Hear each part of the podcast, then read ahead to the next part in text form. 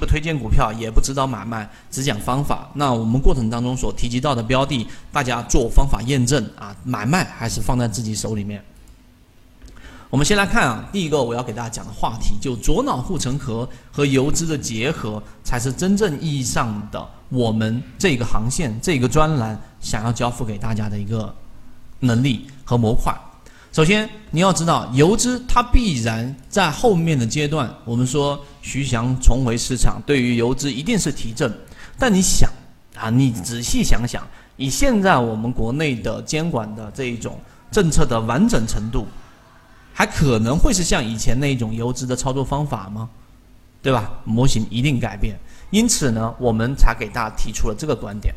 那有真正的真空洼地啊，一定要找到真空区域，在我们的主力创新高、股价没创新高模型，在我们的散户割肉模型啊，包括我们现在讲的这个超跌模型、游资思维笔记加左脑护城河的这个模型，也就技术分析加上我们的价值分析这个模型，终究。一定是要找到真空。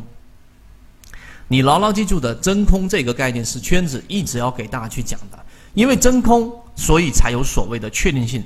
如果没有真空，或者真空的区域啊非常小啊，像我们在提到的这些标的，我们拿出来给大家去提到的，往往是什么样的呢？往往是一个标的，然后出现了一个超跌。对吧？而我们判断，无论从价值的角度，或者说是从我们的技术分析的角度，它顶多只在这个水平线上，而这个区域就是我们今天要给大家去讲的游资后面就会去寻找这样的真空区域。当然，反向理解也是可以的啊，它不一定是要找这种超跌，它可以找由于这个上市公司本质发生变化的它的上涨的一个真空区域啊，也是可以的。好。我们明白这一点之后，我们就从金鱼报还是从金鱼报，然后和后续的一些标的啊，我们会给大家去讲一讲我们游资思维笔记二这一个在价值的角度里面的理解。首先，什么是价值，对吧？什么是国内认可的价值？我们很多人一提到价值分析，就会想去这个彼得林奇呀，对吧？去看很多国外的这一种价值分析，巴菲特的这一些理论，把这个理论直接搬过来。搬过的人都知道啊，几乎都是很难去实现真正的盈利的。至少你一定要做一个我们中国化、中国特色化的这一种变形，才有办法去做这一个真正的盈利。那我们圈子告诉给大家，我们认为游资的模式有两种，哪两种呢？第一种就是交易价值啊，就它本身是没有什么实质意义，或者说我们可以把它定义为。这个所谓的价值是来自于交易，因为有交易，所以有价值啊！大家可以去看一看这个荷兰的郁金香泡沫啊！我在房子里面还有一幅那个图，郁金香，然后呢，不断不断的被炒作，从原来的三块钱，甚至到后面炒到三百块钱啊！那怎么一个郁金香，它的价值就可以翻一百倍，甚至可以用来换一栋别墅呢？这个就叫做交易价值啊！我这里举例，例如说刚才我说的郁金香泡沫啊，例如说我们所说的房地产，房地产很多人去炒房，最终的原因都是来自于我们所说的这种交易。大家自己可以去啊回忆一下零八年的这个金融危机来自于什么？很多人仅仅是认为是来自于次贷，实际上呢？呃，我们后面有机会可以拿出来给大家去聊一聊，你去认真的了解马克思的整个呃，在他对于啊我们说资本论，对于经济的这个资产，对于我们说的这一种资本家，然后对于资本的理解，你就会发现，不仅仅是因为次贷，是因为啊，我们简单说，是因为当时我们这个国内的制造大型。渠道，然后我们的人力成本非常低，导致于在美国他们的资金没有办法去在生产啊，在这一个呃我们说的这种真正制造上面能够有优势啊，因为他们的价格非常高嘛，于是他们就会把钱弄到我们所说的这种消费上面，只有这样银行才能赚钱啊，所以很多次贷，然后呢，甚至于我们说负利率在当时就发生了。这个话题不是今天我们主要去讲的，但这个要告诉给大家，其中一种游资的交易价值是来自于我们说的这一种买卖，而不是本质上的这一种价值。另外一种呢，就是我们今天要给大家着重去讲的，我们圈子认可的，或者说现在我们认为很多的游资会逐步逐步的认可的是什么？就这个，我们所说真正的真实价值。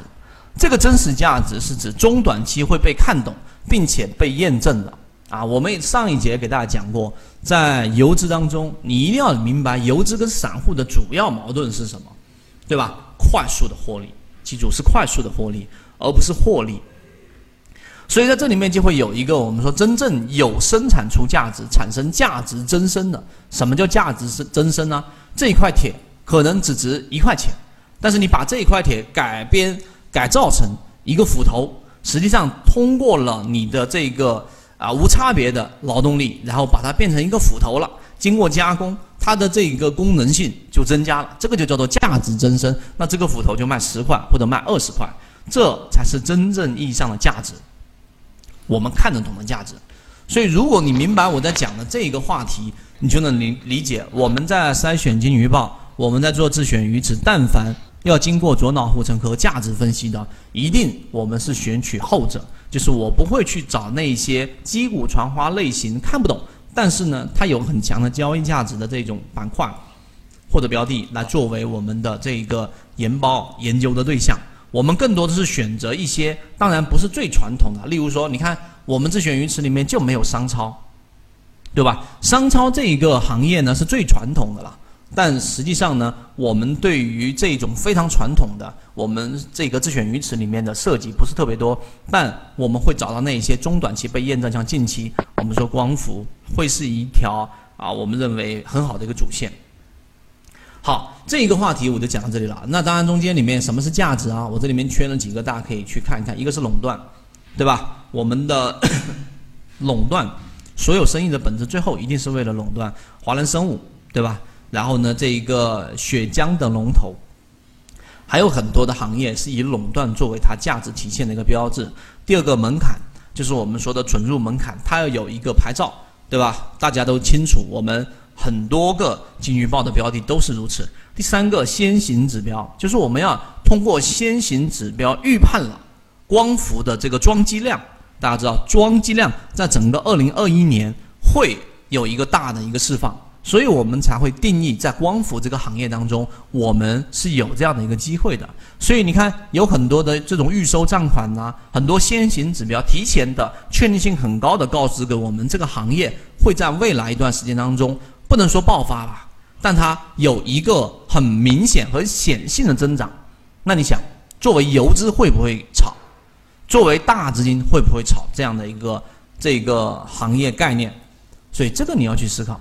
第四个就是抗风险，我们的金鱼报一啊，金牌橱柜就是这种类型，它的现金流很突出，对吧？巴菲特也告诉给我们啊，你一定要去看一个上市公司的现金流，没有什么东西比现金流更有说服力。所以我写了这几个，这个五个点啊，这四个点啊，这四个点其实就已经把左脑里面我们需要看到的指标已经搞定了。所以大家千万不要把这个。